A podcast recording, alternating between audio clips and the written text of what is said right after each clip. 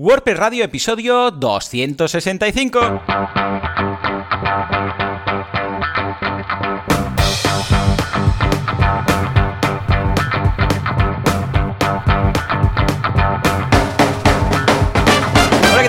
a todos y bienvenidos a WordPress Radio, el uh, programa, el podcast en el cual hablamos de este fantástico CMS llamado WordPress, un fork por otro lado, pero ¿qué problema hay con los forks? ¿Alguien tiene algún problema con los forks?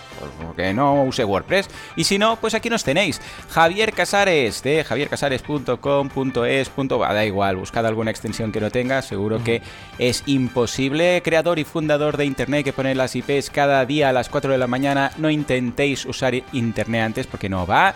Y Joan Boluda, consultor de marketing online, director de la Academia de Cursos para Emprendedores boluda.com, servidor de ustedes. Y si todo va bien, al otro lado del cable y ya con la voz de zombie recuperada, tenemos a Javi. Javi, muy buenos días. Bueno, recuperada, recuperada. Casi, casi. tampoco, tampoco. Pero bueno, sí, no, entre eso, el micro nuevo que me escucho raro, eh, ah, claro. Seguramente me escucháis también. Entonces, claro, es la suma de un montón de, inputs, pero sí, no, todavía tengo la voz un poco cascada eh, y creo que me la voy a acabar de matar este fin de semana. no das tregua. sí, sí, la verdad es que tendría que cuidarme un poco más, pero pero este jueves voy a Málaga a dar una charla, eh, que voy a montar una máquina, un servidor en directo allí. Con, ah, muy bien. Una, ventanita negra y a ejecutar comandos. ¿En qué evento? No, pero en la, es una meetup de, WordPress Málaga. Ah, muy bien. Quien quiera venir, que se venga. Estaremos en la Noria. Eh, os podéis apuntar en, el, en la meetup de, de WordPress Málaga y será el, jueves a la de, de 7 a 9 o así más o menos. Y bueno, tenéis todo en javiercasares.com barra agenda. es que últimamente, como no, o sea, esta mañana me he puesto a revisar todo porque es que ya no sé ni dónde voy yo. Porque este fin de semana, que, hmm. bueno, para los que escuchasteis el programa la semana pasada, que dije que seguramente no iba a Griñón, bueno, básicamente es que Correcto, sí, el programa de la semana pasada, dije que no iba a Griñón. Y después de grabar el programa, estuve mirando y tal, y al final sí que voy a Griñón. O sea que este fin de semana, eh, además, me voy a Madrid y me tengo que volver porque luego la semana que viene me voy a Barcelona. Después de, cuando después de la semana que viene, después de que grabemos este el, podcast, eh, justo pillo un vuelo y me voy para me voy para Barcelona. O sea que bien, la verdad es que mucho viaje últimamente y todos los que bueno y todo lo que viene en 2023. Ya hablaremos porque hay muchísimas, muchísimas WordCamps en, en España, hasta al menos España, que ya sabes que es como pionera en, en el tema de eventos. Em, y supongo que empezarán a extenderse por, por el resto del mundo. Pero bueno, básicamente en enero, así, voy a decirlos de memoria, seguramente me dejaré alguno, ¿eh? Pero en enero, mm, a finales de enero está WordCamp Zaragoza, en febrero no sé si hay algo. En marzo, si no recuerdo mal, está Chiclana y está Torrelodones. En abril será WordCamp Madrid. En mayo es WordCamp Barcelona. Eh, en junio tenemos, obviamente, WordCamp, eh, bueno, WordCamp Europe, iba a decir WordCamp Atenas, pero no, WordCamp hmm. Europe en Atenas. Y luego sé que hay más, pero supongo que, bueno, luego ya las clásicas a partir de septiembre, pues eh, Pontevedra y demás. Pero bueno, sé, que hay alguna cosa más, pero tampoco hay fechas exactas. Pero bueno, sí, sí, mucho, mucha historia. Aparte, voy a montar, me, he montado, bueno, estoy ofreciendo a la, gente de las WordCamps eh, el tema del Internet para los contributos Day para montar la red, todo, porque es que, tío, es que saber lo que es llegar a un contributor day y que no vaya bien internet es muy duro. Y, entonces eh, eh, tengo material con, bueno, cables, redes, de todo. Y entonces estoy ofreciéndole a las, a las WordCamps eh, o incluso a DoActions o a eventos que lo necesiten, pues eso, ofrecerles el, como un poco el Internet como servicio eh, para, sobre todo muy pensado para eso, para el tema de que la wifi vaya bien, de que la conexión a internet vaya bien, eh, que la gente se pueda dar de alta y no se, saturen las IPs y toda la mandanga que suele pasar con, el tema de cuando mucha gente se registra en WordPress, como siempre se hace con la misma IP, pues hablar con el equipo de Meta, oye, que sepáis que estas IPs las vamos a usar hoy para dar de alta a muchos usuarios, entonces que las pongan en listas, en listas blancas. Y, nada, o sea que la verdad es que bien, ya digo, que, mil, mil historias estos días. llevamos tantos días sin, sin hablar que, que se acumula el, el trabajo. ¿Y tú qué? ¿Qué tal? ¿Cómo Muy bien, post-emo, post-resaca, post-evento, porque ha sido una movida guapa. Es, bueno, la semana después. O sea, la semana antes del evento es todo subida y la semana después del evento es todo una, bajona de... Buah, ¿Sabes? Ya te has quitado todo encima. que parece que haya, te haya pasado una pisonadora, ¿eh? Porque es, relax, pero de, estar petado. O sea, pues, sí, sí, es, el, cansancio, el estrés acumulado en la bajada de, Total. de, todo, pero sí, sí. Pero sí, sí, vamos. Mm, que me, me guardé la semana antes para ¿eh? preparar, sí, y la semana después para relajarme, porque madre mía de Dios. Pero bueno, muy bien, la verdad es que fue todo rodado. Además, como experimento, lo que hice, normalmente los ponentes son secretos, pero en esta ocasión los ponentes eran secretos incluso para ellos mismos, no sabían que iban a ah, salir. y les fui llamando, rollo como, ¿sabes? Cuando vas al teatro. No, no, media hora antes no. Y es, y ahora sube al escenario fulanito de tal. Venga, va a ponerle el micro subiendo. O sea, nada. Como cuando vas al teatro y dicen un voluntario y todo el mundo se esconde, pues un poco parecido, ¿vale? Pero ah, muy, bien. La verdad es que fue rodado, el buffet, todo, todo bien. No, no, vamos, o mm. sea, genial. Además, como estaba aquí al ladito en esta ocasión, pues lo tenía muy, muy cerca y conozco a los propietarios del hotel y todo fue muy, muy, muy, muy familiar. Como que el último, mira si fue familiar, que el último invitado fue mi padre, imagínate tú. Hostia, qué bien. Sí, sí, sí, fue muy divertido. Además, la gente le encantó su intervención. En fin, ah, evento aparte, ah, dos cursos en boluda.com, porque la semana pasada no estaba por aquí, con lo que vamos a repasar el primero, el de CapCut, que es de la gente de, no sé si te sonará, TikTok. ¿Eh? La gente de TikTok tiene un editor de vídeo, pero ya pensado para redes sociales. No sé si te acordarás cuando nosotros empezábamos editando vídeo que eh, abrías el Premiere de turno o lo que sea y te decía, ¿quieres NTSC? ¿Quieres PAL? ¿Quieres no sé qué? Y tú pensabas, Dios mío, ¿no? Bueno, pues ahora eh, cuando empiezas te dice, ¿esto para qué es? ¿Para Instagram? ¿Para YouTube? ¿Para mm, Shorts? ¿Para Reels? Entonces, claro, en lugar de pedirte pues las resoluciones de estas cosas, esto ya está preparado para hacer vídeos para redes sociales, especialmente optimizado para TikTok, evidentemente porque es de los mismos creadores, ¿no? Pero puedes hacer todo tipo de redes sociales y ya viene preparado incluso para compartir, etcétera. O sea, es un editor de vídeo para, para ser publicados en redes sociales. Muy interesante, gratuito. Y el curso de esta semana es el de cómo montar una radio online, una radio digital, a 24 horas emitiendo, que luego automáticamente pille los podcasts y los vaya ah, publicando donde toque, o sea, un, un radio lo que sea, vuestro sector. Sé lo, pues sé lo que, sé lo que es. Es muy chulo. en, el, en el 2000, 2001 monté mi propia radio online. Qué guay, qué guay. No había tantos recursos. Tenía ocho oyentes porque era lo que daba la DSL. ¿eh? ah, claro, claro, claro. cuando luego ampliaron a la DSL llegué a tener 32 oyentes. ¡Wow! sí, sí, o sea, yo, yo, yo, sí, sí, con el. No me acuerdo cómo se llamaba aquello, con el con el Shoutcast. oh, sí, sí, sí, sí, La aplicación aquella de. Bueno, es que ya esto es batalla de abuelo, ¿eh? Pero, pero bueno, los que os algunos se acordará del Winamp, Hombre, grande. Con ese rayo, el logo ese era un rayo. Efectivamente, era el mm. mega reproductor de audio. De todo. con los skins y con todo.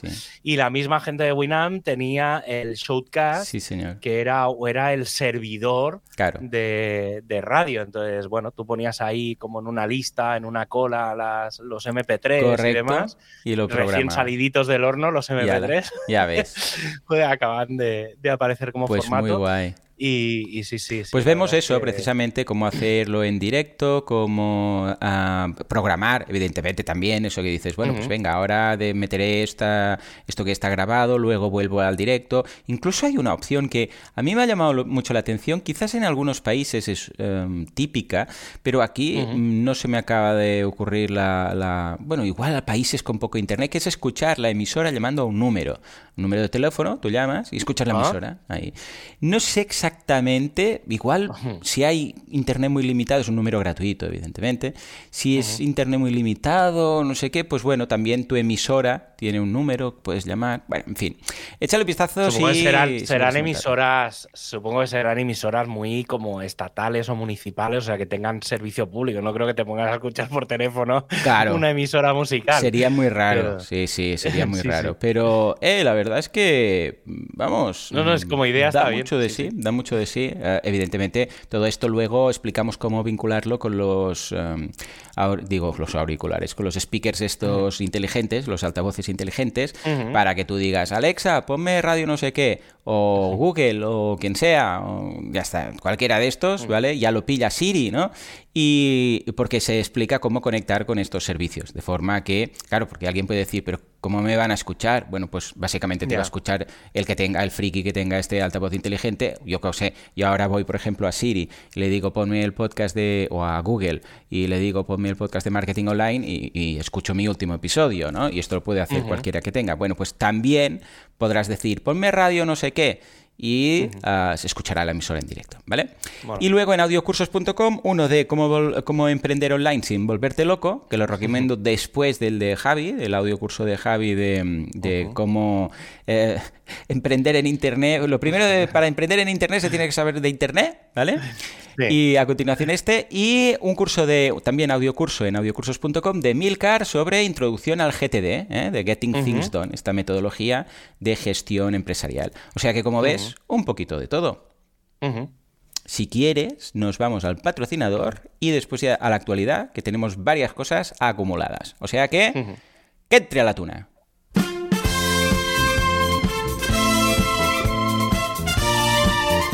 Sí, efectivamente, SiteGround es el único hosting del mundo, del mundo entero, incluso del multiverso, que se llama SiteGround. Sí, había muchos otros que querían ese mismo nombre, pero no, SiteGround llegó primero y lo pilló, compró el dominio, compró todas las extensiones y ahí lo tenéis, siteground.es, org, com, lo que sea. Otros hostings lo han intentado, han dicho, yo quiero este naming tan chulo, pero no, no han podido. ¿Por qué? Porque por definición solo hay uno, SiteGround, el que se llama SiteGround.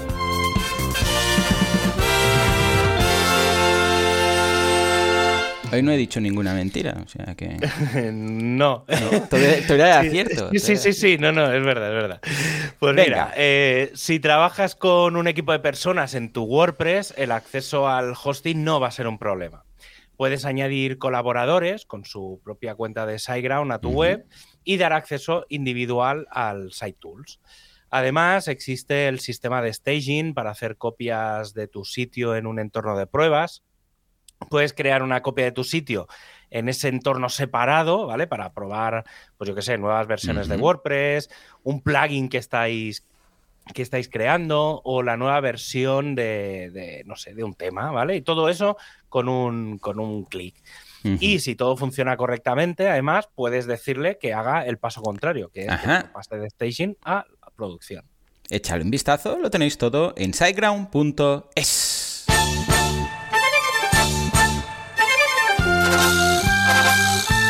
Prestualidad, ActuaPress o qué pasa con Gutenberg, qué pasa con el 6.1, qué pasa con WooCommerce 7.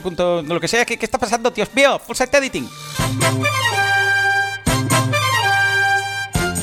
Bueno, ahora sí que podemos decir que todo el mundo ya debe tener 6.1, ¿no, Javi?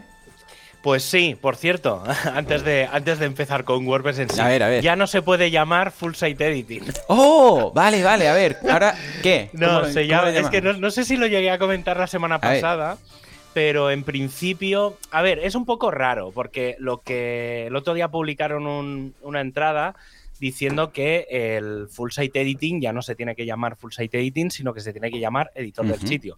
Pero bueno, bueno, por la traducción dices. Mm, ¿O porque ya está integrado? o sea, ¿te refieres como pasó con Gutenberg, que ya no se le llama Gutenberg, sino que ahora es el editor? el, editor de bloques. Sí, yo creo que va un poco por ahí. El tema es, eh, o sea, en el artículo venían a explicar, era una mezcla de, eh, del equipo de documentación, de un poco del equipo global, no sé, era un poco todo. Y básicamente lo que mm. decían es, el, el, nombre del editor es editor del sitio, ¿vale? Ya está, que bueno, que esto lo llevamos diciendo nosotros desde hace un montón de tiempo. Si tú te vas al WordPress, te vas al menú ahora donde está apariencia y ves un botón que pone editor. Hasta ahí bien. Entonces, claro, la, única cosa que empezó como la duda y en los comentarios era el tema de que no era del todo real, porque el full site, el full site editing no es en sí el editor del sitio. El full site editing es la suma de todos los componentes que permiten la edición completa del sitio. Eh, y entonces, claro, para mí, en realidad, el full site editing para mí es el editor del sitio, pero también está el editor de bloques. Claro, claro. ¿Vale? Y los bloques en sí. O sea, los bloques forman parte del full site editing. Pero los bloques en sí. Entonces, es un poco raro, porque yo, yo personalmente. Ya, yo cuando decía full site editing me refería cuando ibas al apartado ese de editor. ¿Sabes? En apariencia, editor, pum. Y entonces ahí seleccionabas. Pero, pero, volvemos al, tema de siempre del naming, hablando de, naming antes que claro, el, editor del sitio es mm. el irse a apariencia, editar, y entonces puedes cambiar la cabecera, los pies, un poco toda la web. Luego tienes el, el, editor de bloques, ¿vale? O sea, que es el editor, ahora es el editor. Pero eso forma parte del full site editing. Luego están los bloques, luego están los bloques reutilizables, están los patrones. Todo eso forma parte del full site editing.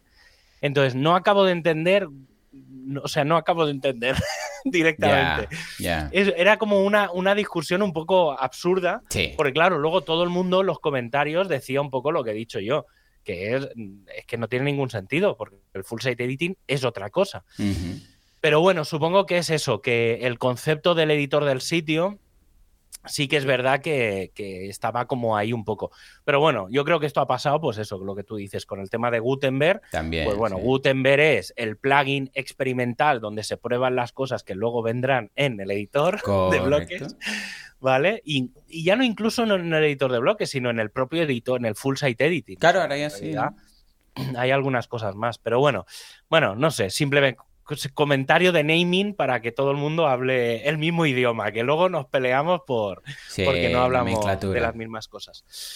A ver, varias cosas. Mira, voy a, voy a saltarme una cosa y voy a explicar una cosa antes. Em, si no falla nada, entre hoy y mañana, o sea, cuando salga este podcast, tiene que salir WordPress 6.1.1. Vale. El viernes pasado, no sé por qué el viernes, porque en mm. teoría tenía que haber salido el martes, miércoles pasado, eh, salió la RC1, ¿vale? Y corrige varias cosas. Para mí hay una cosa destacada que a mí me ha estado dando por saco toda esta semana, em, sobre todo del lunes, martes, que es em, el que cuando se actualiza un plugin, un tema, o con el core no me ha pasado, hmm. pero en general sí que con los plugins es donde más me ha pasado, que es que em, el fichero del punto maintenance, que se crea por ahí, suelto a veces, en, o en el WP, o en la carpeta raíz, o en el WP Includes, o sea, en el WP Content y demás,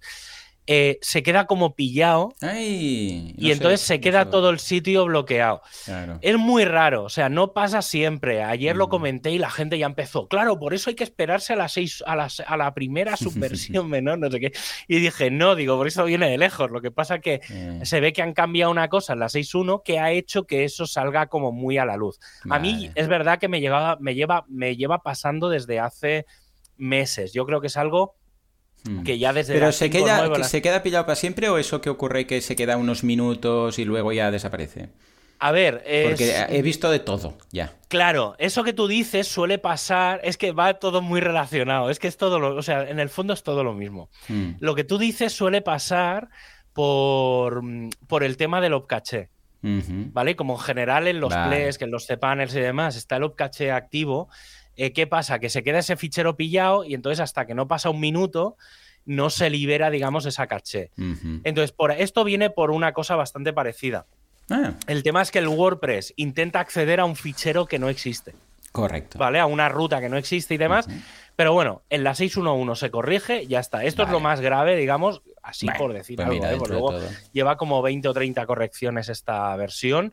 No hay nada destacable. ¿eh? Ya digo que esta es como que me ha tocado mucho a mí y sé que a gente que se le ha quedado bloqueado el, el WordPress, pero bueno, ya está, no, no, tiene, no tiene más. Bien. Entonces, antes de seguir explicando más cosas, eh, comentarios sobre WordPress 6.2. Por un lado, no se sabe nada. Muy bien, ¿Vale? y hasta aquí Esa- 6.2. Esa, esa es la, la noticia, es no hay noticias. ¿Vale? Entonces, a ver, Good no hay news, everyone.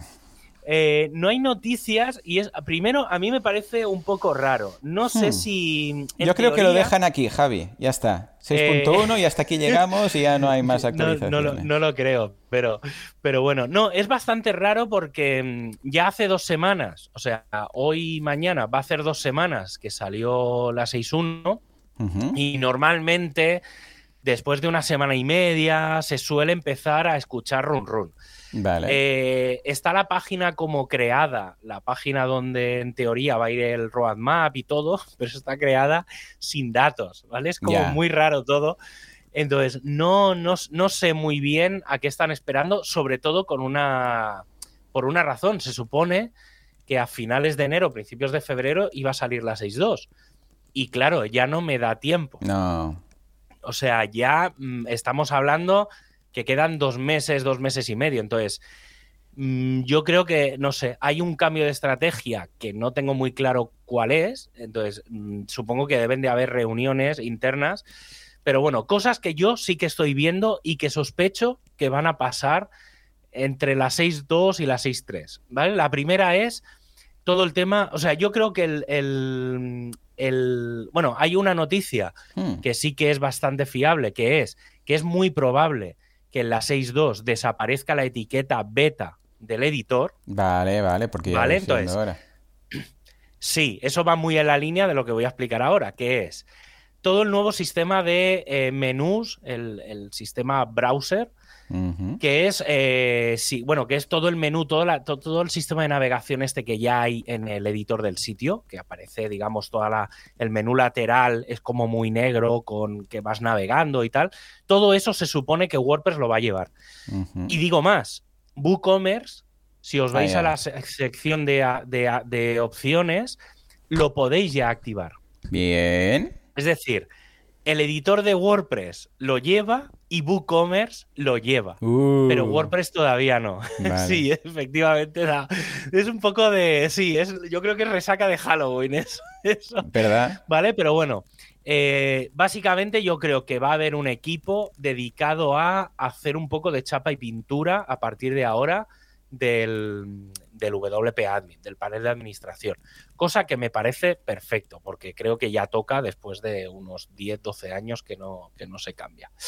Luego, otra cosa que me estoy dando cuenta, y ahora comentaré con un poco más de detalle, es que todo lo que estoy leyendo de los equipos de novedades relacionadas con bloques tiene que ver no con mm, ya ni rehacer bloques, sí que es verdad que todavía queda el, el bloque de navegación, está todavía tocado, que ese ya sabemos que es como el último, la última historia. Sí. Yo creo que por eso se han planificado el tema de que en la 6.2 salga de beta, porque yo creo que quieren acabar el bloque de navegación, que es el último que queda, eh, quieren acabarlo para esa versión. Entonces, Claro. estos próximos meses es, tenemos que acabar y dejar una versión definitiva del bloque de navegación, que es el que todavía arrastra un poco mm, algunas cosas.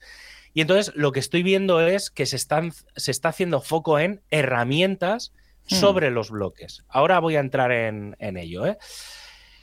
Eh, más cosas que estoy viendo. Por ejemplo, eh, ya digo, ahora, ahora entraré con más detalle, pero tú vas a poderte ir a un bloque y le vas a poder decir que esos cambios los aplique a global. Vale. vas a vale. poder vas a poder crear variaciones de un tema y dejarla como variación de ese tema en el propio tema. Vale. Eh, no sé, es como la sensación que me da es, ya hemos acabado la fase 1 del editor, de los bloques, de todo lo que hay que hacer, y ahora hay que darles poderes a esos bloques. Vale. ¿Vale? Eso es Claro, un poco sí, mi sí, sí. resumen, mi Sí, sí, visión, yo ¿eh? también lo veo Ya así. digo, por Ahora eso, es- por eso sí, digo sí. que por Sí, eso digo que no se sabe nada de la 6.2, pero se ve bastante Afianzar, claro. afianzar todo lo que ya tenemos. Sí, sí. Sí, sí. Entonces, esto va junto a Gutenberg eh, 14.5. ¿Vale? Entonces, en esta versión voy a explicar ahora cosas que vienen en esta versión de Gutenberg y cosas que no vienen, pero em, que sé que se están diseñando y que se están haciendo. Entonces, lo primero, es que me ahogo. Normal, normal. Se nota que todavía, no espera estoy, después de todavía no estoy bien. Espera después de Sí, este sí, fin de- ya el martes que viene va a ser otra fiesta. Eh, a ver, cosas, eh, al menos una o dos cosas que se han añadido que, mm, que me gustan. Lo primero es, en WordPress 6.1, una de las novedades era, o una de las destacadas, era el tema de los eh, espaciados, del control de los espaciados dentro de los bloques. ¿Vale? Entonces, una de las cosas que se ha hecho es, para saber realmente qué es lo que estás espaciando, por así decirlo, eh, cuando empieces a, por ejemplo, a darle más margen o más padding o más lo que sea, visualmente en el editor, el espaciado entre, yo qué sé, por ejemplo, entre dos, eh, dos imágenes, se va a ver como con una capa, con un color diferente. ¿Vale? Es decir, es como que el, el- el- el espacio, según se vaya ampliando, creciendo, se pondrá como de un color azul y entonces tú verás realmente qué es lo que estás ampliando o reduciendo visualmente en la pantalla. ¿Vale? Creo que es bastante interesante Sí. porque a veces estás cambiando y no sabes si estás cambiando el espaciado, lo de dentro, lo de fuera, los bordes o no sé qué. Y creo que tiene mucho sentido. Y luego hay otra novedad bastante interesante es, es esto que acabo de explicar y esto que voy a explicar ahora ya están ¿eh? en, la, en el Gutenberg 14.5, que es la lista de vista. ¿Vale? Entonces, cuando os vais en el, digamos, en el menú superior de, A las editor, rayitas esas. las tres rayitas esas, eso hasta ahora mostraba una lista de todos los bloques que hay en el, en el listado, en el editor.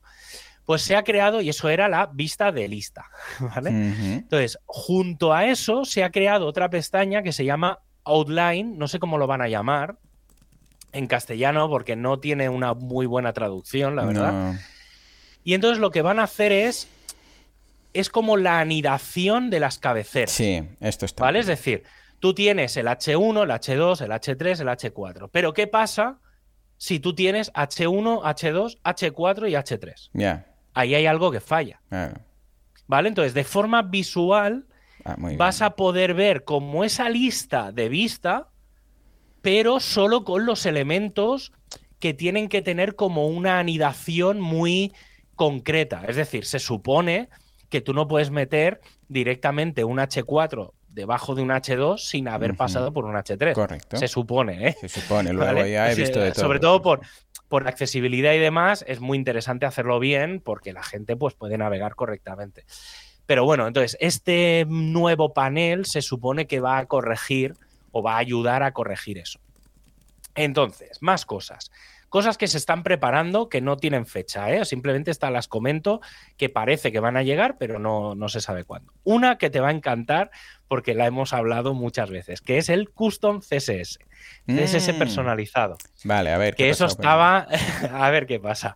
A ver, creo que te va a gustar, porque el CSS personalizado estaba en el personalizador Claro, que ha volado. y había. Claro, y entonces ahí había como un mega sitio donde tú podías poner todo el CSS que, que quisieras. Vale, ahora te vas a poder ir al editor y va a seguir existiendo ese bloque de custom CSS. ¿Vale? vale, Entonces, vale. hasta ahí normal, es decir, Bien. se ha recuperado o se va a recuperar esa funcionalidad. ¿Qué ocurre? Esta- tú imaginas, claro, el problema de los custom CSS es que los CSS estos aplican a todo el sitio. Claro, claro, claro. Pero ¿qué pasa cuando quieres aplicarlo solo a un bloque? Vale, vale, Hasta bueno, ahora- claro. A Claro, ver, hasta poder ahora- puedes, porque targearlo con CSS, pues claro, ese bloque Claro, tendrá creabas un ID, un, un class. Claro, ¿no? creabas una clase, claro. Entonces Claro. tú creabas la clase, le ponías el nombre de la clase al bloque y luego te ibas al personalizador y creabas ahí el nombre de la clase o lo que fuera. Correcto. Claro, ¿qué pasa? Que eso hace que esa clase aplique a todo el sitio. Pero ¿qué pasaría si tú quieres solo hacer, yo qué sé, por- me lo invento, ponerle un margen concreto o un color de a un botón en un, en, con que, pero solo a ese botón? Ah, amigo, vale, vale, vale, vale. Claro, tendrías ¿Qué que ponerle un ID. Bah, un lío. Claro. tendrías que ir ¿Qué? al bloque a ver si te deja poner un- una clase única o un ID único para ese y, y luego, bueno, matar. A ver, poderse hacerse puede. Pero claro, sí, matar moscas a cañonazos. Claro, y si te digo que puedes ahora o que vamos a poder poner CSS personalizado en cualquier bloque. Oh, muy bien. Esto pinta bien. Y estaría ahí en el bloque, ¿no? O sea, en la barra. Claro, tú te vas Vale. al bloque, te va- en la ya parte tardaba. donde está eso del, claro, donde estaba eso de la clase, Ahora tendremos aparecerá un avanzado y Esto ya hay plugins que lo hacen y la verdad es que es muy práctico. Lo que pasa es que no los uso por eso de que, bueno, no es en el core, prefiero hacerlo en un. Claro, pero esto tiene una y ventaja y es eh, ese CSS Mm. se va, si lo hacen, claro, hay que verlo, ¿eh? O sea, yo esto supongo que vendrá en la próxima versión de Gutenberg y Hmm. necesitará muchas pruebas. Pero claro, actualmente ya cada bloque tiene su propio CSS y se le suma el que tú puedes modificar cada bloque. Y a esa modificación, simplemente de decirle cambia el tipo de letra, cambia el espaciado, cambia el no sé qué, eso hace que en el inline se cambie el CSS si tú a ese CSS que ya el sistema tiene para procesarlo, y entonces crear como unos CSS globales y demás, pero va por página, si claro, si le sumas un CSS personalizado, en realidad no va a ser CSS inline, Mm, va a ser CSS integrado dentro del sistema de CSS del bloque. Vale, mola. y eso es muy interesante desde el punto de vista de performance. Sí, la verdad es que creo que va a ser... Pero entonces se mantiene eh, si hay cambio de theme. Sí, ¿no? Porque se va si ligado al cambio de bloque. theme. Sí, va Vale. ligado al bloque. sí. Vale, vale, Sí, vale. sí, sí, guay, guay, guay, guay. Interesante. Sí, a, ver, en principio sí, ¿no? Bueno, no tendría mucho sentido que lo ligues a un bloque y si cambias el theme eh, Por eso, por desaparezca. eso. Bueno. Claro, se supone que el custom, el CSS personalizado a nivel de tema irá asociado al tema, pero el, de, el que va asociado a un bloque irá al bloque. Lo bueno es el tema de los bloques reutilizables, no sé, claro, hay que verlo. Yo, a mí personalmente me parece un buen acercamiento porque es algo que yo en algún momento he necesitado y he dicho, "Ah, ¿sabes? Me falta esto aquí. Entonces, yo creo que está, tiene muy buena pinta. Creo que va a ser una de las grandísimas novedades de WordPress 6.2 a nivel de experiencia de diseño, de maquetación y demás. Porque mucha gente le gusta hacer eso. Y entonces, si lo, ya digo, ¿eh? si el sistema de preproceso del CSS, que ya ha cambiado en la 6.1, y yo creo que por eso lo están empezando a hacer. Porque como han metido una serie de funciones y de sistemas de optimización, yo creo que eso ha, da- ha dado la idea de decir, anda, ahora podemos hacer esto que antes no se podía hacer. Creo que es muy interesante. Sí, sí, sí, sí. Luego- Bueno, ahora se tendrá que confirmar todo lo que sospechamos Sí, que será. pero obviamente. bien, A ver, ya está. O sea, yo he visto imágenes del diseño de cómo queda. Es decir, falta programarlo, Vale. pero los del diseño. Entonces, intuyo que es que alguien ha pedido, oye, hay que diseñar esto. Entonces, y supongo que ya está todo como bastante avanzado. Luego, otra cosa que se está planteando y se está hablando, esto sí que no lo acabo de ver todavía, ¿eh? es decir, no pongo la mano en el fuego en este caso, que es una, lo que se van a llamar los bloques sticky. ¿Qué es un bloque sticky? Como el nombre indica, son los, los bloques pegados o pegajosos, no sé cómo llamarlos, pero básicamente es lo, yo, para hacerlo muy visual y que todo el mundo lo entienda. Lo típico que empiezas a bajar la navegación de una web y la ahí. cabecera se te queda allí arriba pegada. ¿Vale? Entonces, esto yo creo que lo van a hacer, o al menos por lo que he leído, está, va a estar como muy pensado para la cabecera y el pie de página. ¿Vale? Entonces, que tiene cierto sentido Correcto. pero creo que a medio largo plazo se podría llegar a hacer sticky algunas otras cosas. Por Hmm. Ejemplo, cosas que se me ocurren. o algo así. Efectivamente. Claro. Es lo que se, se me ha ocurrido a mí. Lo que pasa es que, claro, no tengo claro cómo se puede hacer eso con el editor de bloques actualmente. Claro. O no sé si solo aplicará al editor del sitio.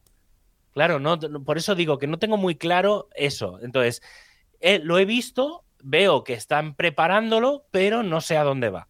O sea, simplemente lo dejo ahí caer, que eso a lo mejor llega algún día. Vale. Luego, em, ¿qué más? ¿Qué más? ¿Qué más? Vale, eh, esto es que ya lo he comentado antes, vale. Eh, vale, lo que decía. Otra cosa que está pasando bastante, y esto porque me lo he encontrado en, en gente que incluso me lo ha dicho, gente que está empezando a trabajar con los bloques, Hmm, y entonces me ha dicho, claro, pero imagínate hmm. que yo cambio, eh, yo qué sé, el bloque de tabla y claro, lo quiero aplicar a todas las tablas de todo el sitio. Claro, ¿cómo haces eso?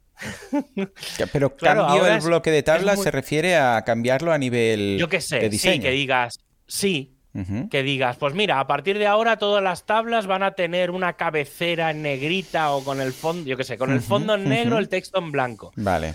Claro, eso como lo ahora mismo es complejo de aplicar en todos los sitios. O sea, en todo el sitio. Bueno, a ver, modificando el theme sí. Lo que pasa es que, claro. Tendrías que irte a modificar el theme, ¿vale? Pero desde el editor del sitio no se hmm. puede, porque tú no puedes cambiar el diseño. Entonces, lo que han decidido hacer, o lo que parece que va a hacerse, es que en el mismo menú, o sea, tú te vas al editor de un bloque normal, ¿eh? En el editor normal. Entonces tú cambias y diseñas tu propio bloque. ¿Vale? Y dices, pues mira, le voy a dejar la, la tabla, lo que sea. Modifico la tabla, no sé qué debajo, en, el, en el menú lateral, va a haber un botón, parece ser, aplicar, a todo... aplicar esto a todo el sitio. y entonces lo que va a hacer es como meterlo en el theme.json. Vale, vale, vale. Ah, pues muy bien. bueno. Sí, bueno, esto es lo típico. En Google Docs también pasa algo parecido. Si tú tienes un formato, seleccionas un H1, lo modificas, luego puedes decirle usar para todos los H1, para entendernos, o solo en este, entonces no lo modificas. Es un hmm. punto intermedio que creo que está bien, sí, sí, pero claro, técnicamente son dos cosas muy distintas, porque algo será en ese único bloque online y ya está, y line y ya está, y lo otro modificará el JSON. Pero vamos, hmm. yo lo veo muy bien, porque es lo que decimos. Ah, ah, a ver, yo ya, es que ahora ya estoy, como estoy con el con el 2030, ahí, 2023 y tal. Claro, ya entro dentro de los bloques y edito el estilo entero, ¿no? Pero claro, mm. si alguien quiere editar un bloque en el editor de contenido y luego que sea aplicable, pues bueno, está bien que haya ahí un checkbox, mm. sí, sí. Sí, no sé, está, ya digo, ¿eh? esto es otra de las cosas que se están preparando, han pedido el diseño para ver cómo sería la experiencia de usuario. Entonces, si lo han pedido, vuelvo a lo de antes, es porque hay un tweet relacionado que tiene el código detrás. Luego, otra cosa interesante del 2023 que, o al menos yo lo he visto en el 2023, supongo que se puede hacer en cualquier tema de bloques, que es crear tu propia variación. Ah, sin necesidad, eso sin necesidad de crear un tema nuevo.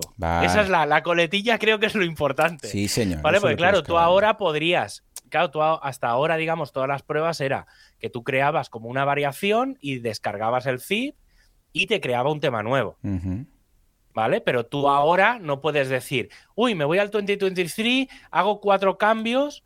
Y lo guardo como, variación boluda, claro. Efectivamente. Y entonces te vas a la lista de variaciones y tienes las variaciones que vienen y las variaciones personalizadas. Esa me encanta. Y entonces puedes tener, pues eso que sepas que se está haciendo. No sé cuándo va a venir. Supongo que eso lo veremos en una o dos versiones del plugin de Gutenberg. Mola, Yo creo que sí.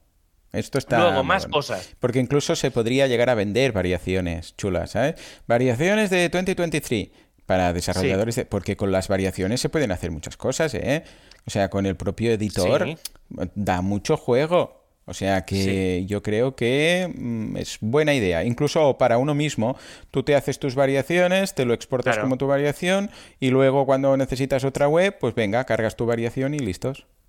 Claro, y no tienes que modificar las bueno, tu estilo, tu estilo, vamos a llamarle sí, estilos. Sí, sí. Más cosas, claro, precisa. Mira, y ahora, hablando de estilos, ¿qué pasa? Mm. Claro, ¿cómo copias y pecas los estilos de las variaciones? Claro, claro. no se puede. Entonces, lo que se está preparando son un, un como un menú, por ahí, un menú desplegable mm. de copiar y pegar estilos. Ah, bueno, mira, ya es un Vale, entonces sí, es muy interesante. No sé, claro, yo esto sí que quiero ver cómo funciona porque no lo tengo nada claro. Sí que yo he visto, y esto, bueno, esto lo habréis probado alguna vez, que es que copias y pegas de, cualquier, de un de un WordPress a otro, y entonces se van manteniendo determinados estilos, otras cosas no, y demás. Entonces, claro, esto puede estar muy interesante para que al copiar directamente todo un bloque, entre comillas, permita decir si quieres arrastrar también los estilos. Volviendo un poco al ejemplo de antes. Imagínate que yo me, he me, he hecho mi bloque, ¿vale? Yo que sé, un botón. y que el botón por defecto es verde y yo lo he puesto de color rojo. Claro, si yo lo copio a otro WordPress, eso se puede llegar a perder. Mm, ¿vale? Esa personalización se puede llegar a perder porque le aplica los estilos del destino. Claro. Con esto podrías decirle en el fondo que es cópiamelo con los estilos del origen. ¿Vale? Entonces, supongo que va un poco por ahí. Intuyo que va por ahí, ¿vale? Es un poco el, el, Word, en el fondo también lo hace. Tú le, en el Word cuando pegas, le puedes decir, aplícame los estilos de origen o aplícame los estilos de destino. Entonces, intuyo que va un poco, un poco por ahí. Y retomando el tema de la vista de lista que comentábamos antes, otra de las cosas interesantes es eh, cómo sabes cuándo un bloque es un bloque reutilizable. Claro. No lo sabes, básicamente. No, no. Entonces lo que van a hacer es poner los bloques reutilizables de otro color. Ah, Es decir, en la vista de lista va a aparecer, yo creo que vamos a empezar a ver colores. Entonces tendremos como el negro, el, color negro sobre blanco, que va a ser un bloque normal, un bloque que has creado. Eh, por lo que estuve viendo, va a ser como una especie de color lila o azul los bloques reutilizables y supongo que empezaremos a ver más colores o alguna combinación de color más. No sé si con patrones o con alguna cosa que se pueda, digamos, heredar o mover o que, por ejemplo, los que tengan un estilo diferente porque los, has retocado y no son los nativos. Alguna cosa así, pero bueno, creo que es bastante interesante que se empiece a jugar con, con eso a nivel visual para realmente saber qué bloques un poco son modificables o no. No lo sé, hay, hay, que, verlo, hay que verlo un poco. Y ya como última noticia, ya fuera del editor, fuera de todo, eh, alguna vez os he comentado un proyecto en el que además estoy metido, que es el Meetup Reactivation Project, ¿vale? Que, estamos bastantes de. está Mon, por ejemplo, está mm, Juan Hernando, está Moratinos, no sé, me dejo alguien, pero no me acuerdo. Esos son como los primeros que llegaron eh, después de llegar yo. Em, y ese proyecto, un poco lo que estamos planteando es ayudar a las meetups que pues, lo han pasado mal durante la pandemia para que vuelvan a poder tener, hacer eventos y demás, ¿vale? Pues ayudando, pues buscando sitios, buscando ponentes, simplemente reactivando las comunidades locales. Eso, ese proyecto, ha llevado al equipo de Polyglots a pensar algo parecido, hmm. ¿vale?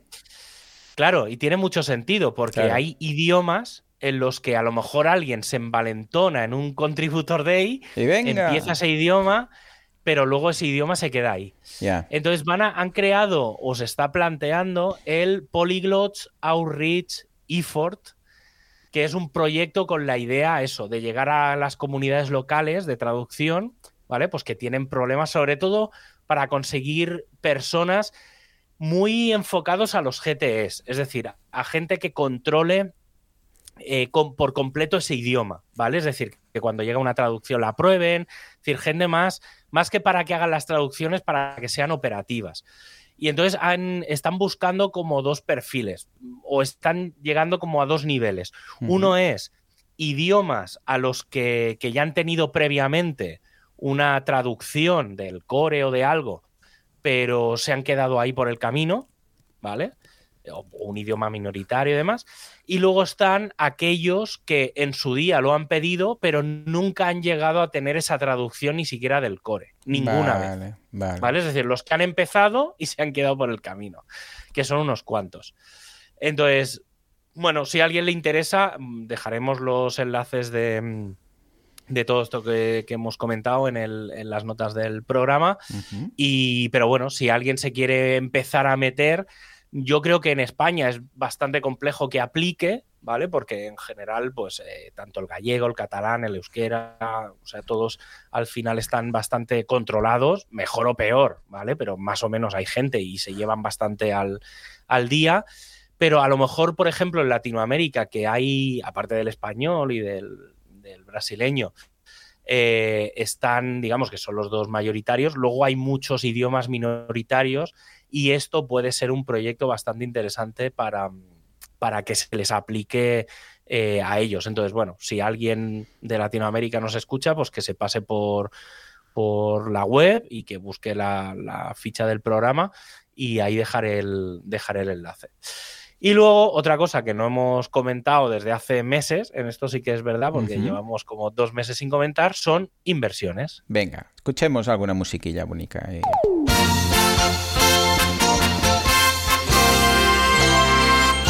A ver, ¿quién ha comprado a quién? ¿Quién ha invertido en qué?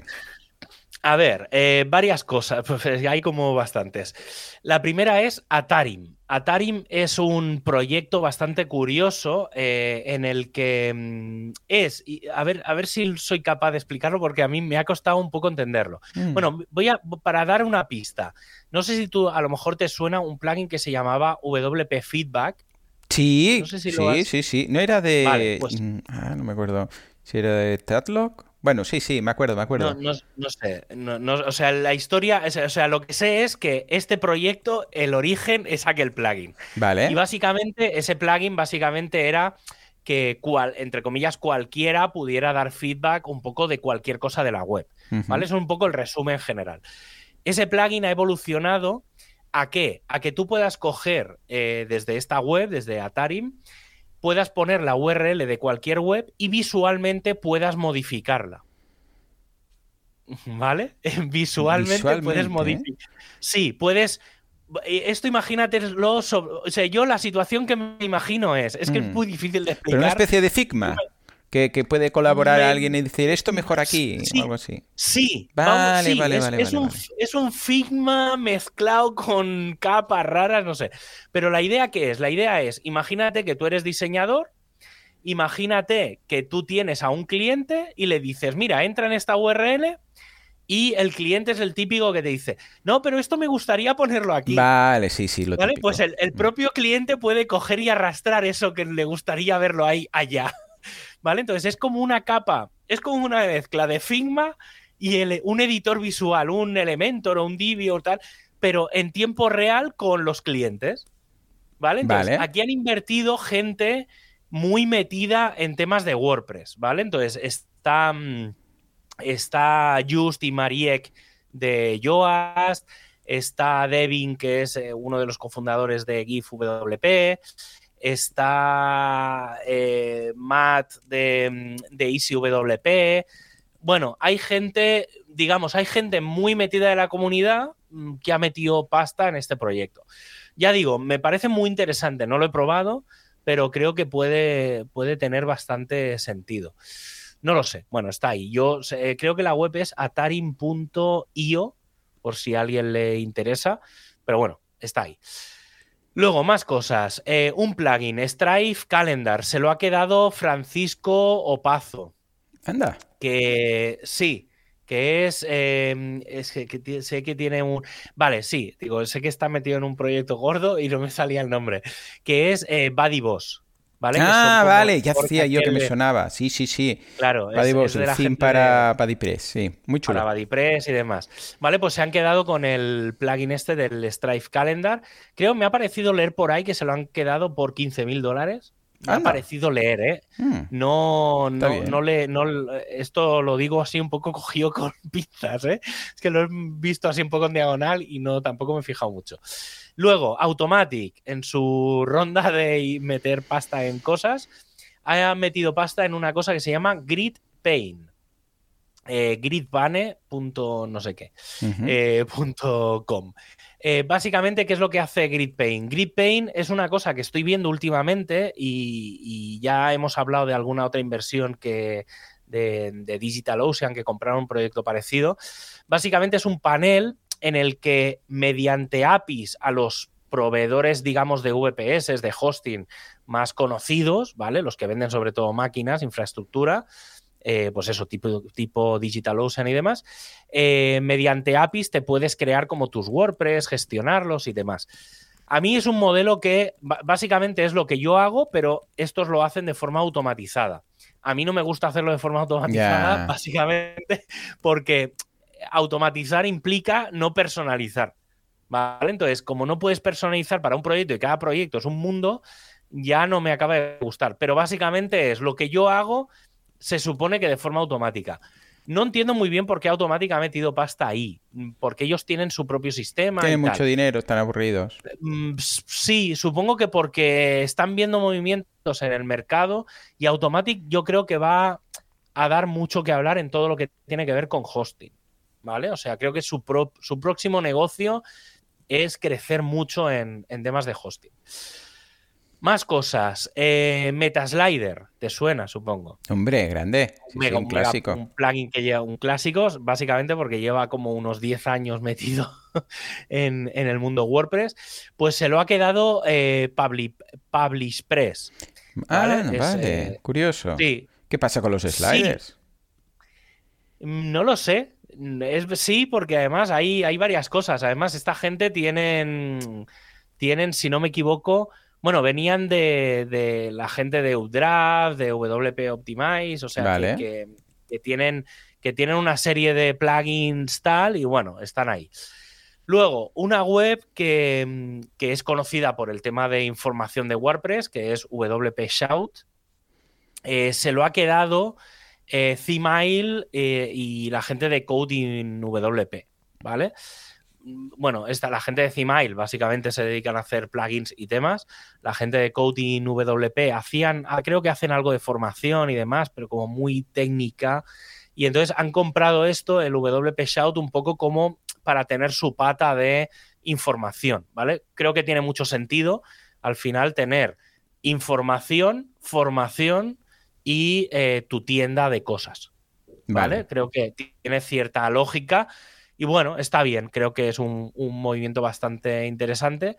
Y retomando a la gente de Publish también se han quedado con un plugin que se llama Tag Groups, ¿vale? Que como el nombre indica, es para hacer grupos de eh, tags.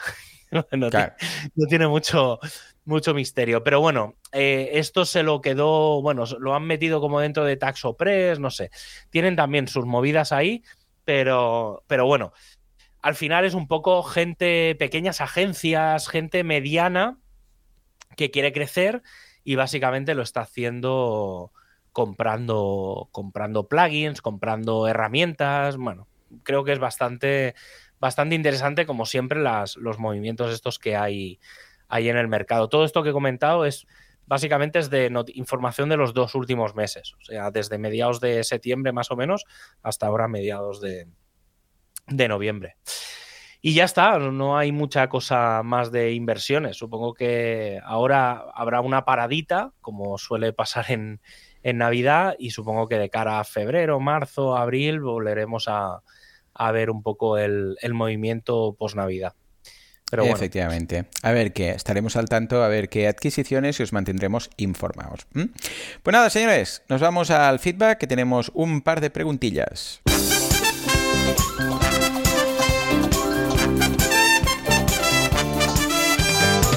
Feedback Pressfit o las preguntas de la audiencia.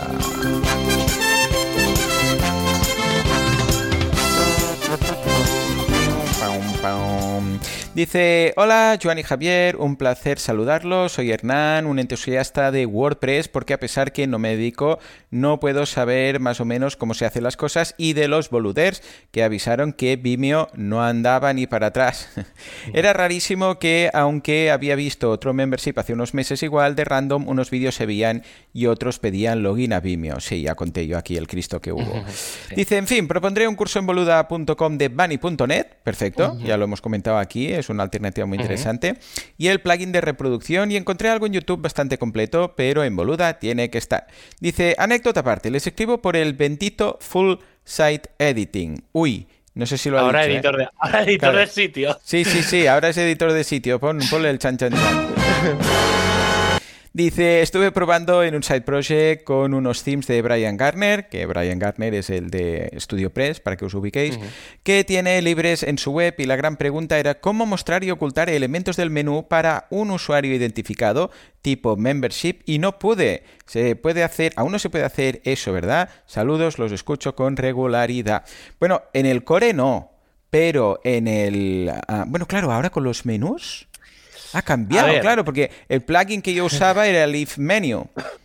Que entonces eh, te añadía en los menús la opción de mostrar o eliminar, o sea, mostrar o ocultar elementos de un menú. Pero claro, esto estaba en apariencia menús. Ahora, ¿esto qué, qué, ha pasado con esto? Claro, a ver, el tema, tema, a ver, aquí hay varias, vamos a comentar varias cosas. Por un lado, eh, a nivel nativo, WordPress, si no lo permite ya, es que no lo, he visto porque no lo he probado, pero sé que eh, en su día se explicó y se dijo que iba a estar. Tiene que haber un bloque de login logout. ¿Vale? Entonces, si estás logueado, te saldrá logout. Si, estás, si no estás logueado, te saldrá login. Eso se podrá añadir dentro de un menú. Bien. Pero no deja de ser un bloque. O sea, hay un bloque que es como el login logout. Y ese es nativo del editor del sitio. Para hacer esto, yo históricamente lo hacía con el Editor's Kit, que creo que ya esto, fíjate si hace tiempo que creo que un día que estaba todavía Artés por aquí, hmm. eh, creo que un día no me acuerdo que, quedamos para hablar de, los plugins que más utilizamos o no sé, hablando un poco de todo, uno de los que dije yo que, empecé a usar sobre todo al inicio de, de los bloques era el Editor's Kit. Y si no ha cambiado nada, aquel plugin llevaba una opción para decidir a quién le enseñabas o no un bloque. Entonces, mm, es una forma un poco rara de hacer un restrict content, pero, pero bueno, puede servir. También aquel lo que permitía con el Editor's Kit, por ejemplo, lo que se permite es que este bloque me lo muestres en escritorio, pero eh, y este otro me lo muestras en móvil. Entonces, partiendo un poco de esa misma estrategia, creo que tenía también el tema de que se mostrase a usuarios logueados o no y demás. Es cuestión de mirarlo, pero sí, esto se tiene que hacer sí o sí con, con plugin, ¿no? no de forma nativa. Mm, creo, no, es que no, no, me, no, no se me ocurre ni cómo hacerlo porque no creo ni que con algún sistema de programación o algo, pero bueno, sería meterse en, donde no nos llaman. Mm. Yo tiraría de plugins. Hay, hay varios ¿eh? que, hacen este tipo de, de, cosas. También depende de lo que quieras bloquear, lo que no. Si es, por ejemplo, elementos de un menú, a lo mejor lo que tienes que hacer es tener dos menús. Entonces, si estás logueado, muestro un menú. Si no estás logueado, muestro este otro menú. Eso yo creo que es lo más... Hoy en día es lo que yo haría. Y creo que, ya digo, ¿eh? que con el Editor's Kit creo que se puede hacer. Que le puedas decir, oye, mira, este bloque muéstralo solo cuando un usuario esté logueado y este me lo muestras cuando el usuario no esté logueado. Yo creo que es la forma más, más fácil. Pero bueno, ya digo, ¿eh? lo que tú decías, hay varios, hay varios plugins que, que lo hacen. O sea que vamos a dejarlos ahí en las notas del programa por si quieres echarle un vistazo, pero de momento en el core pues va a ser que no. Bueno, y nos vamos a hablar con Miguel que nos dice hola, supongo que igual lo habréis comentado, pero me gustaría saber qué plugins son los imprescindibles para el buen funcionamiento de una web y cuáles son las últimas novedades que valga la pena instalar. Os lo agradezco todo el conocimiento que se comparte en este podcast. No sé si sois ninjas o jedis, pero muchas gracias por estar ahí. Saludos, Miguel Ramos. Bueno, esto claro, depende muchísimo de del tipo de página web que vayas a montar. Pero Javi, ¿tú consideras que toda la web, cualquiera de ellas, cualquiera, cualquiera, cualquiera, cualquiera, sea un blog, sea un e-commerce, sea lo que sea, hay un denominador común de plugin? Sí, a ver, ya hemos hablado muchas veces de, mm. de, un poco de la lista de nuestros plugins imprescindibles, pero sí que es verdad que hay que diferenciar entre plugins imprescindibles a nivel del uso y plugins imprescindibles a nivel de necesidad. ¿Vale? Yo, por ejemplo, em, siempre, aunque, no, aunque los tengas cerrados, por ejemplo, el tema de los comentarios, pues tener algún plugin de anti-spam. Yo, por ejemplo, suelo mezclar dos. El Block List Updater, que básicamente lo que te hace es eh, coge una lista de keywords y la mete en el sistema de bloqueo automático. Entonces, con eso ya en principio no haría falta ningún plugin más de anti-spam, sobre todo si no tienes abiertos los comentarios y demás, con eso ya sería suficiente. Y si lo quieres sumar alguna cosa más, por ejemplo, el anti-spam B. ¿Vale? Yo prefiero anti-spam B a Akismet básicamente porque anti-spam B todo el trabajo, la inteligencia la hace en local. Puede ser que no sea tan bueno como Akismet porque no lo manda, pero claro, a nivel de protección de datos, de, bueno, de muchas cosas, pues al final no estás mandándole datos a Automatic, Claro. básicamente. ¿Vale? Luego, eh, por ejemplo, tener un plugin de backup. ¿vale? Yo utilizo el Duplicator, bueno, en este caso el Duplicator Pro. Eh, a mí, por ejemplo, me gusta siempre tener instalado el Health Check and Troubleshooting, que ya hemos hablado en alguna ocasión de, él, que básicamente pues, es un poco el, el Gutenberg del salud del sitio. Pero, pero bueno, te permite, te da ciertas funcionalidades, te da algo más de información de cómo está el, el sitio. Eh, por ejemplo, otro que sobre todo si estás en Europa, es prácticamente obligatorio, que es un, un activity log o el stream. ¿Vale? Yo, por ejemplo, utilizo el stream, que es básicamente el plugin de yo no he el, el anti yo no he tocado nada. ¿Vale? Pues alguien, la gente, lo típico de no, pero si yo no he tocado nada. Y te vas al plugin ese y, Ahí y- canta, ahí está todo. y canta sí. todo. ¿Vale? Entonces, básicamente Ah, sí, también porque. eso, sí, un día toqué. ya. Es verdad. Ay, sí, ayer estuve cambiando esto.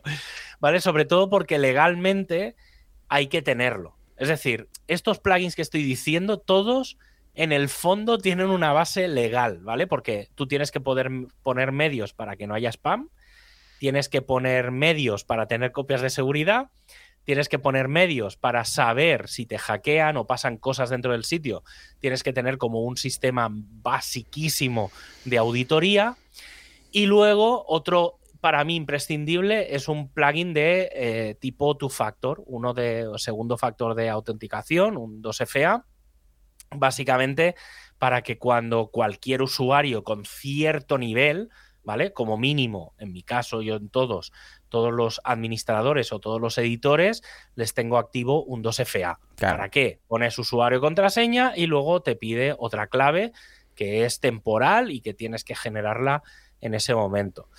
Eh, y a partir de ahí, mmm, claro, ya un poco, esto ya sí que ya más de, va a depender, esto para mí es lo básico. Y depende un poco del hosting. Por un lado, plugins de caché, ¿vale? Pues el super caché, por ejemplo, para caché de página, el op caché, si tienes caché de PHP, un Redis, por ejemplo, el, un Redis Object Caché, si tienes una caché de objetos. Ahí ya los plugins, digamos, de caché van a depender mucho del hosting, ¿vale? Porque a veces el hosting pues te da su propio sistema de caché, entonces puedes aprovechar el que traen. Entonces ahí ya tienes que jugar mucho con, lo, con la información que el propio hosting te dé o abrirles un ticket y preguntarles, oye, ¿qué niveles de caché tenéis y qué plugins me recomendáis para gestionar cada una de las, de las capas de caché? Y luego, eh, yo uno que personalmente ya empiezo a instalar, y esto es un poco autobombo, Mm, pero, pero para mí es básico, que es el de WP Vulnerability. Hombre. ¿Vale? Básicamente para, para. A ver, claro, teniendo pocos plugins da un poco igual. Si vas haciendo el mantenimiento bien y demás, da igual. Pero como yo nunca sé qué es lo que tienen los clientes, para mí ya empieza a ser un básico el instalarle a todo el mundo el vulnerability. Sobre todo por el modo asustaviejas. ¿Vale? Que es que alguien no actualiza Mm. y cuando entra, como no van a la lista de plugins nunca, y no ven si hay actualizaciones o no, o sea, les da un poco igual, como mínimo que cuando entres al WordPress, si hay alguna actualización clara, o sea, hay alguna vulnerabilidad clara, que te salga el mensajito de, oye, cuidado que Claro. hay plugins o temas o algo que tienen vulnerabilidades. Sí. Entra y revísalo. Entonces, ese pequeño susto eh, creo que es bastante necesario, ¿vale? Sobre todo si trabajáis con clientes y demás, creo que es bastante, bastante interesante eh, tenerlo. Sí. Pero, pero bueno, básicamente es eso. Luego, a ver, obviamente, plugins de SEO, plugins que hagan. Yo Pero sé. bueno, eso sí que ya dependerá mucho de. Claro, de pero o sea, como imprescindibles, ya digo, o sea, al final es anti-spam, o sea, temas de anti-spam, temas de backup, temas de, de caché, temas de actividad y poco más. O sea, luego, el qué plugins usar o no, ahí ya va por gustos. Sí. O sea, no.